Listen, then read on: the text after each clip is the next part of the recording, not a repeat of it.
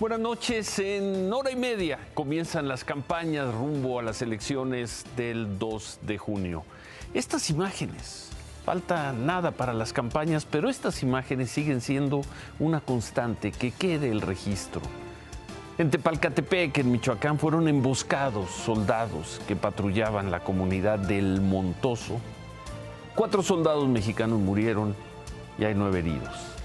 Todo indicaría que los agresores atacaron a los soldados con drones y minas. Tepalcatepec, lo hemos presentado aquí, es una zona azotada por los grupos criminales desde hace muchos, muchos años, desde hace muchos, muchos gobiernos. Son grupos muy poderosos que pelean el control, que en ocasiones se enfrentaban a la Policía Federal, en ocasiones a la Guardia Nacional, al Ejército. Y hoy, a horas de que comiencen las campañas, uno de esos grupos mató a cuatro soldados mexicanos e hirió a nueve. Que quede registro unas horas antes del inicio de, las campañas. Y también que quede, que quede registro de esto. ¿Quién lo diría? Las campañas comenzarán también con los padres y representantes de los normalistas de Ayotzinapa en una rebelión contra el gobierno del presidente López Obrador. El martes lo vimos aquí, lanzaron petardos en la Secretaría de Gobernación. Hoy lo hicieron en la Secretaría de Relaciones Exteriores. No lo recibieron. Iban a protestar por la fallida extradición del exfuncionario Tomás Herón, quien vive en Israel. Estuvieron dos horas frente a la Cancillería.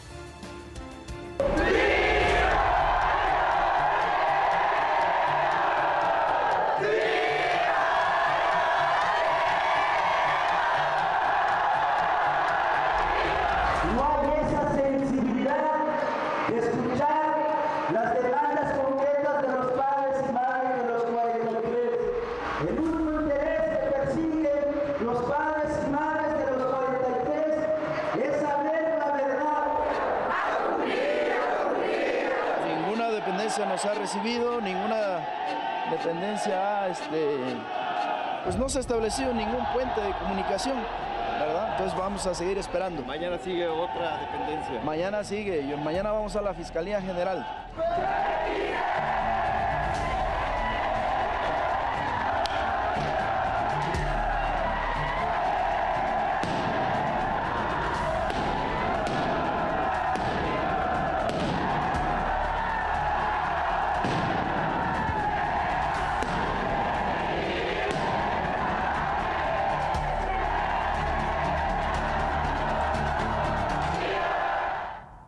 ¿Por qué llegan así los familiares de Ayotzinapa? ¿Por qué llegan así al final de este gobierno que los ha recibido, que ha hablado con ellos, que tiene en la cárcel a quien fuera eh, Procurador General de la República, a Jesús Murillo Caram, que tiene en el exilio a quien fuera el jefe de la Agencia Federal de Investigación? Pero ahí están las imágenes, las vimos el martes en la Secretaría de Gobernación. Estas imágenes son de hoy afuera de la Cancillería. Los padres terminaron esto, se regresaron a su plantón en el Zócalo y volvieron a decir que no se van a ir de ahí hasta que celebren un diálogo con las autoridades, autoridades que por lo visto pues no tienen en este momento intención de hablar con ellos o cuando menos no tienen intención de hablar con ellos en estas circunstancias, con petardos de por medio. Ya no son petardos solo contra el Senado, ya no son petardos contra instalaciones militares en Guerrero, son petardos contra la Secretaría de Gobernación y contra la Cancillería. Xochitl Gálvez arrancará en unos momentos su campaña, en poco más de una hora, una hora y media. Eh, así lo dijo, primer minuto del viernes. Lo va a hacer en Fresnillo, el municipio donde los habitantes se sienten más seguros en todo el país y quizá en todo el mundo. El tema de la violencia y la inseguridad se perfila como el eje de la campaña de la candidata del frente opositor.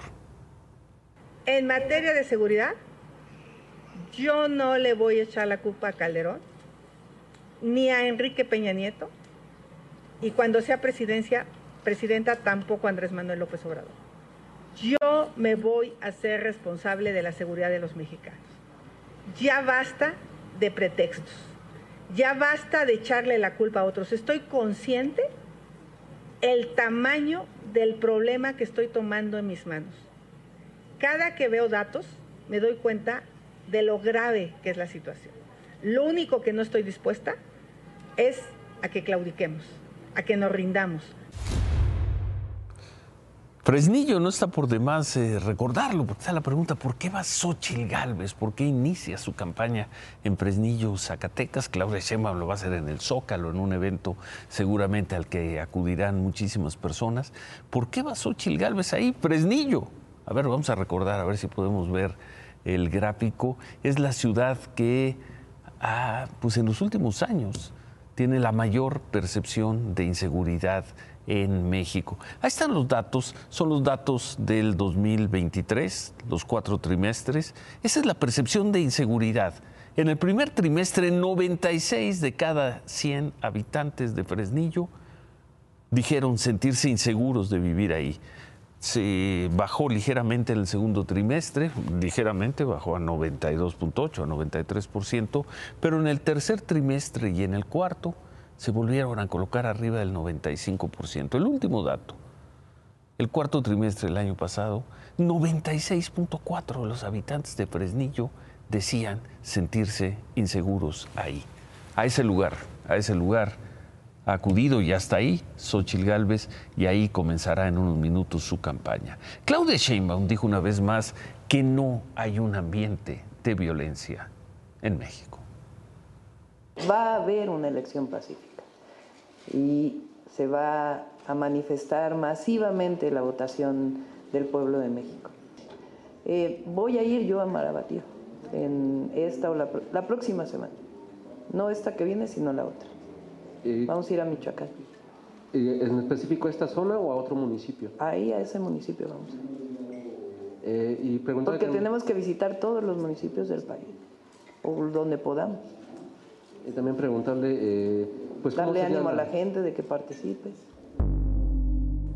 Las candidatas a hora y minutos de que comiencen las campañas, campaña que comienza ya en unos momentos en Fresnillo. Y allá estás, Marco, Fresnillo, Zacatecas, inicio de las campañas. Buenas noches. Ciro, muy buenas noches. Me encontré hace unos minutos a tres personas que venían de Zacatecas Capital y lo que me dijeron al mismo tiempo es solo los valientes vienen a Fresnillo.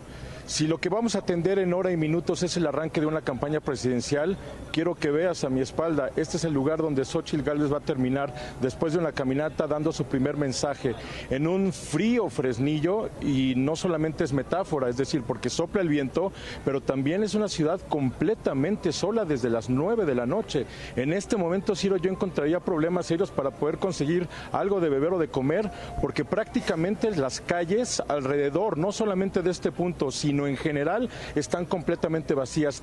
Que es un día de fiesta hoy para Fresnillo, pues hay poquitita gente en la calle.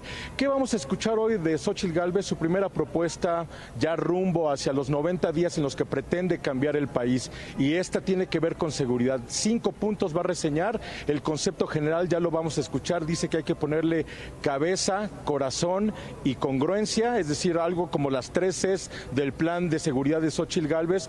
Pero en este templete que ves a mi espalda iba a terminar esta caminata de 10 cuadras y aquí es donde va a dirigir el mensaje. A, a una hora y minutos, pues la verdad es que la plaza sigue muy vacía. Hay quienes creen que vienen autobuses de Zacatecas 40 minutos del punto de donde estoy, con gente que va a, va a llegar y va a ser un poco pues el lleno en este lugar, pero ahorita con lo que tengo a mano, la verdad es que Fresnillo es esa ciudad que se ha perfilado durante tanto tiempo, que has presentado tú en este noticiero y pues un día de, un día de fiesta para una ciudad que normalmente no tiene un solo ciudadano caminando en sus calles a esta hora, Ciro. Bueno, eh, van a estar ahí los presidentes de los partidos, Alejandro Moreno, Marco Cortés, Zambrano. Ese es algo que todavía no me han podido confirmar, tendrían que hacerlo. En general, lo que sí vemos, por ejemplo, ya son personajes de los partidos, tanto de la Acción Nacional como del PRI aquí, sí están viniendo, pero no sé si tanto como los presidentes de los partidos. Y si los llegamos a ver, creo que la pregunta obligada va a ser, ¿cuándo habían estado aquí en Fresnillo a medianoche? Te aseguro que nadie va a decir que lo había hecho antes. Gracias, Marco. Suerte. Suerte. Gracias. Buenas noches. Gracias, Ciro. Buenas noches. Hora y 20 para el inicio de las campañas. Xochitl Gálvez elige Fresnillo para comenzar y ahí lo hará en unos momentos. Y como veíamos, Claudia Sheinbaum anuncia que irá pues a la ciudad que fue el centro de la atención en temas de seguridad o que lo ha sido esta semana por el asesinato de dos candidatos o de dos aspirantes a candidatos, uno de Morena, uno del PAN, que es Marabatío, Michoacán. El tema de la inseguridad en probablemente en el centro, en el corazón de los discursos de las dos candidatas con la probabilidad más alta de ganar. Claudia Sheinbaum, por cierto, presentó a su equipo, a sus coordinadores.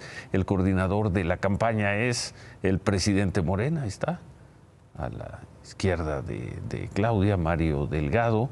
Eh, también ahí está Marcelo Ebrard. Sumó a todos, ahí están. Fernández Noroña, Marcelo Ebrard, Monreal, Mario Delgado, Manuel Velasco, Tatiana Clutier, Dan Augusto López, todos los que participaron en la contienda presidencial, forman parte del equipo de Claudia Sheinbaum en funciones lógicas. Marcelo Ebrard verá cosas internacionales, Adán Augusto, Adán Augusto López cosas que tienen que ver con la política y se dirá lo que sea de la campaña de Claudia Sheinbaum, de la contienda para seleccionarla como candidata, pero ahí está la imagen de la unidad, una unidad absoluta, una fotografía que difícilmente podrá presentar Xochil Gálvez, porque difícilmente en esa foto va a estar Beatriz Paredes y van a estar quienes compitieron con ella, pero ahí están. Ahí están juntos y así empiezan también, bueno, ellos van a empezar un poco más tarde, pero seguramente todas esas personas que vemos ahí se estarán levantando las manos de esa manera mañana en el Zócalo. ¿Y qué pasa con Movimiento Ciudadano? Ahí también eligieron para iniciar la campaña un lugar simbolizado por la violencia en el último tiempo, Lagos de Moreno, Jalisco. Ahí va a arrancar mañana su campaña Jorge Álvarez Maínez, el candidato presidencial del Movimiento Ciudadano. Lagos de Moreno, a ver si podemos ver, tenemos las imágenes, a ver si las podemos ver. Una ciudad, son, son imágenes de agosto del año pasado, lastimada por la violencia. Grupos delictivos, lo recordarán, desaparecieron y todo apunta a que asesinaron a cinco muchachos que habían ido a una feria. Hasta la fecha ninguna autoridad, ni federal ni local, ha dado con el paradero de los jóvenes.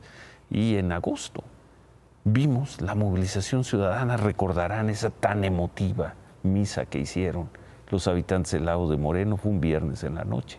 Bueno, ahí Jorge Álvarez Maínez elige esa ciudad para iniciar su campaña. Esta ciudad eligió Movimiento Ciudadano y su candidato para arrancar. Jorge Álvarez Maínez estará acompañado de Pablo Lemus, el candidato de Movimiento Ciudadano al gobierno de Jalisco. Van a tener un mitin en el jardín principal de la ciudad.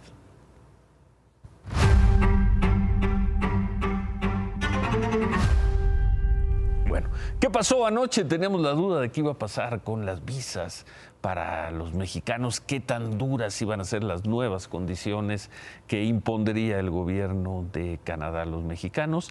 En 2015, el Departamento de Inmigración de Canadá recibió 110 solicitudes de asilo de ciudadanos mexicanos. 110. El año pasado esa cifra aumentó de 110, pasó a 24 mil solicitudes. Esa es la razón por la cual el gobierno de Canadá informó que decidió aumentar, endurecer las restricciones de viaje para los mexicanos. ¿Cuáles son esas restricciones? ¿Cómo quedan las cosas para quienes quieran ir a Canadá o para quienes necesiten una visa en Canadá? Quedaron así. Desde las diez y media de la noche de hoy, todas las autorizaciones electrónicas de viaje a Canadá, conocidas como ETAs, tramitadas por ciudadanos mexicanos en días pasados, fueron canceladas y entraron en vigor los nuevos requisitos para solicitarlas. Ahora, las autorizaciones electrónicas de viaje, que son los permisos para entrar a Canadá, solo podrán tramitarlas por Internet quienes tengan una visa estadounidense o quienes en los últimos 10 años hayan tenido una visa de visitante canadiense. Deberán también tener un pasaporte vigente y no podrán estar más de seis meses en Canadá. Quienes no cumplan con estos tres requisitos tendrán que tramitar una visa de visitante. Para esto deberán llenar la solicitud en línea, enviar los documentos necesarios, esperar una respuesta y en caso de que sea aceptada, acudir a una cita para la toma de datos biométricos y la entrega de la visa. El procedimiento tiene un costo de 185 dólares canadienses y tarda un par de semanas. Y bueno, esto a partir de ya también, dentro de menos de una hora, quien no cumpla con estos requisitos no podrá entrar a Canadá. Y por sorpresa, porque de eso nos enteramos y ni siquiera de manera oficial. Nos enteramos ayer, apenas hoy se conoció la información completa. El presidente López Obrador dijo que a pesar de estas restricciones, pues no se van a romper relaciones con el gobierno de Canadá. Solo puede afectar a un 40% de los que van a Canadá. Qué bueno que, que se moderaron. De todas maneras, nosotros eh, consideramos que se podían haber buscado otras opciones, otras alternativas. Sin embargo, eh, ellos tomaron esa decisión, nosotros respetamos. Si acaso un pequeño reproche fraterno, respetuoso al primer ministro, porque nosotros les ayudamos, y él lo sabe,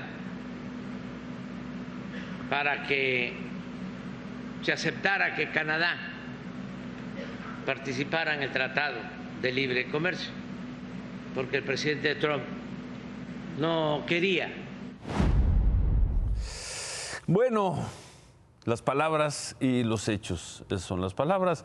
Los hechos es que Canadá endurece las condiciones para que los mexicanos puedan entrar a su territorio. Esos son los hechos. Lo anunció oficialmente hoy y a partir de unos minutos, quien no cumpla con esos requisitos, pues no podrá, y es mexicano desde luego, no podrá entrar a Canadá. Sobre la cumbre de América del Norte, esta cumbre que se llevará a cabo en Ottawa, una cumbre que no tiene fecha definida, el presidente López Obrador dijo que pues, ve difícil que pueda llevarse a cabo por las elecciones en México y en Estados Unidos.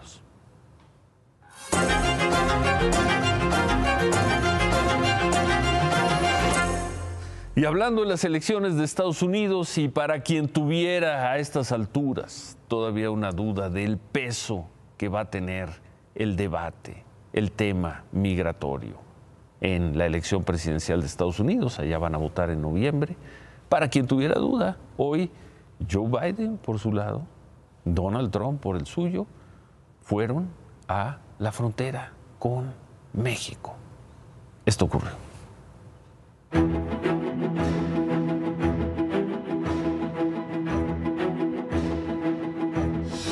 No queda duda, la crisis migrante es el tema central de las elecciones presidenciales de Estados Unidos. Hoy, los dos candidatos lo dejaron claro al visitar la frontera con México, el epicentro de esa crisis. Donald Trump estuvo en la frontera de Eagle Pass, resguardado por el alambre colocado por el gobierno de Texas.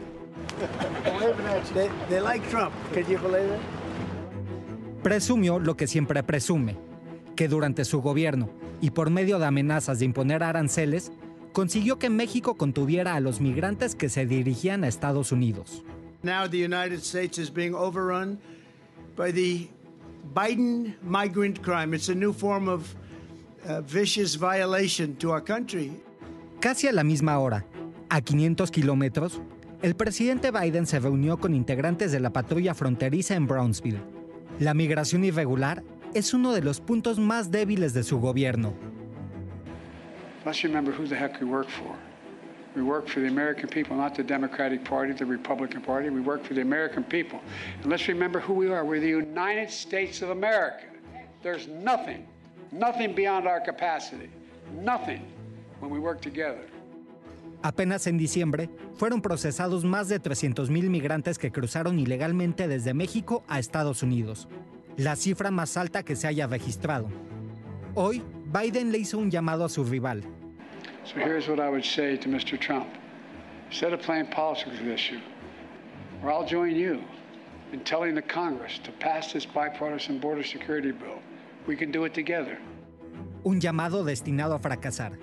Trump no tiene la intención de ceder. En 2016, su duro discurso contra migrantes le ayudó a llegar a la presidencia. Una fórmula que planea repetir. I mean, we have a military, this is like a war. They're coming from jails and they're coming from prisons and they're coming from mental institutions and they're coming from insane asylums and they're terrorists. They're being Y seguramente estos discursos los vamos a estar escuchando durante los próximos, pues que falta para noviembre, ocho meses. Y hoy tuvieron el primer duelo, pues que no fue un duelo de escrima, tuvieron el primer choque en la frontera con México. ¿A dónde tenían que ir? A la frontera con México. 5 de noviembre, el 5 de noviembre serán las elecciones presidenciales y también algunos casos de gobernadores en Estados Unidos. Y en otras cosas, anoche vimos la versión, presentamos aquí la versión pública de la sentencia de un juez, el juez Juan Martínez Vitela, en el juicio en el que absolvió al supuesto abusador sexual de una niña de cuatro años en el Estado de México. Veíamos que anoche que todo apuntaba o perfilaba a una mala actuación del Ministerio Público que no habría hecho el trabajo para documentar, para probar que el presunto abusador estuvo con la niña el día en que se señaló que ocurrió el abuso. Hoy la señora Victoria Figueiras, la madre de la niña, se reunió con sus abogados, con el fiscal de justicia estatal, con José Luis Cervantes, y el fiscal se comprometió, como antes lo había hecho el Tribunal de Justicia, hoy la Fiscalía se comprometió con la señora a revisar en detalle la actuación del Ministerio Público y a determinar si se cometieron errores y quiénes los habrían cometido. Acordaron trabajar en la, eh, juntos en la apelación de la sentencia absolutoria del juez Martínez, la cual, dicen, van a presentar la próxima semana. La señora Figueiras agradeció el trabajo de la Fiscalía y añadió. Señora, se había dicho que es eh, la mala integración de la carpeta justamente lo que da este primer resolutivo del juez. Lo habló con el fiscal y qué le comentó al respecto. ¿Sí se integró bien esta carpeta? ¿No se integró?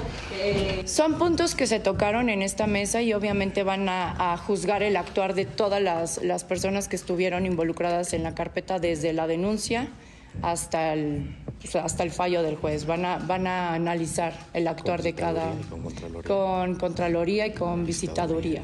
¿Habría la posibilidad de que usted demandara al Ministerio Público que integró la carpeta y que la visión completamente? Eh, Ya lo hice y justamente es lo que se va a checar. El martes tenemos una cita con el fiscal de combate anticorrupción para ver estos temas. Bueno, regresamos, regresamos a Fresnillo con Marco. De nueva cuenta, buenas noches, Marco. Eh, Ciro, buenas noches. Estamos en la Plaza Madero. Pablo Núñez vive aquí, en Fresnillo. Él fue uno de los que me dijo, solo los valientes andamos a esta hora. No da miedo, Pablo Núñez, andar a esta hora en el centro de Fresnillo. No hay nadie aquí.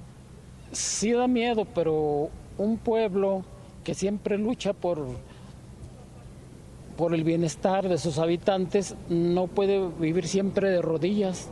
Tiene que mantenerse estoico y luchar por, por el beneficio y el bienestar y el equilibrio de poderes en el Estado, porque tanto el Poder Ejecutivo, Legislativo y Judicial tienen que mm, trabajar en una misma armonía, en un mismo ritmo para que no resulten afectados los ciudadanos. Pablo vive aquí, Ciro trabaja en el, en, el Tribunal Judicial de aquí del estado de Zacatecas y pues la verdad fue una de las primeras personas que se nos acercó porque sí somos muy pocos. Ahorita vamos caminando a unas 10 cuadras, ¿verdad? Hacia el Jardín de la Madre donde va a empezar esta caminata que va a ser Xochitl Galvez hasta este punto y pues la verdad es que ve qué hora es y seguimos siendo pocos, Ciro. Bueno, gracias Marco. 22.54. Gracias, agradecele al señor, por favor. Gracias, suerte en la cobertura. Claro que sí, 22.54. Gracias, Ciro. Muy buenas noches. Gracias. Bueno. Regresando a la información, el secretario de Marina, Rafael Ojeda, anunció un cambio, el cambio en la Dirección General del Aeropuerto Internacional de la Ciudad de México. El vicealmirante Carlos Velázquez Tiscareño dejará el cargo en unos días, mediados de marzo. En su lugar será nombrado el contraalmirante José Ramón Rivera Parga. Él se desempeña actualmente como director de operaciones del aeropuerto y ojalá, ojalá continúe con el trabajo que hizo el vicealmirante Velázquez Tiscareño, se sabe y todos lo saben, todos lo sabemos, lo difícil que es operar el aeropuerto de la Ciudad de México, en qué condiciones está, pero hubo un trabajo, hubo un cuidado, hubo empeño en medio de esas dificultades por darle un mejor servicio a las personas. El almirante Velázquez Tiscareño se va con ese legado, ojalá quien asume el cargo continúe, continúe con ese que finalmente es un servicio para cientos de miles, para millones de personas, fundamentalmente mexicanas. El ejército de Israel disparó contra una multitud de palestinos en Gaza, personas que se habían juntado para recibir alimentos de un convoy enviado, un convoy de ayuda humanitaria. El propio ejército de Israel difundió ese video terrible reconocieron que sus soldados dispararon a los palestinos, pero dicen que lo hicieron cuando se sintieron amenazados. El gobierno de Israel informó también que hubo decenas de muertos, aunque aseguran que la mayoría murió por una estampida después cuando escucharon los disparos, que fue la estampida y no los disparos de los soldados israelíes los que mataron a la mayor parte de esas personas. Las autoridades de Gaza reportaron que el ataque dejó más de 100 muertos y más de 700 heridos. También hoy reportaron que la guerra de Gaza ha dejado más de 30 mil palestinos muertos. David. El gobierno de los Estados Unidos lanzó un quitarrisas a las plantas chinas de construcción de vehículos en México iniciarán una investigación que podría hacer que el nearshoring se complique. Ahorita les voy a contar de qué se trata. Hoy el presidente de los Estados Unidos puso una más a lo que parece ser que es una tensa relación comercial con México. ¿Y ahora por qué? Hace unos días, ¿cómo estás, Ciro? Buenas noches. Hace unos días, Raquel Buenrostro le había dicho que se había muerto el perro, ya se había acabado la rabia y todas esas porque cosas. se cayó la. Porque se cayó la reforma energética. Hoy el del ministro Pérez Dayan. ese que lo quieren. Hacerle juicio político. Pero a ver. Hoy el presidente de los Estados Unidos dice que van a investigar los autos, eh, los autos eléctricos chinos que se están vendiendo en los Estados Unidos porque no van a ceder la seguridad nacional, porque estos tienen pues información sobre las carreteras, sobre quiénes están y que los vayan a usar para el espionaje. Unidos y autos chinos, nosotros qué? ¿Cuáles el, la las marcas que más están creciendo en México? No lo sé. Los autos chinos. ¿Sí? Están llegando al mercado, de, se están poniendo sus plantas en México, se están, se están eh, tomando posición en México para entrar al mercado de los Estados Unidos.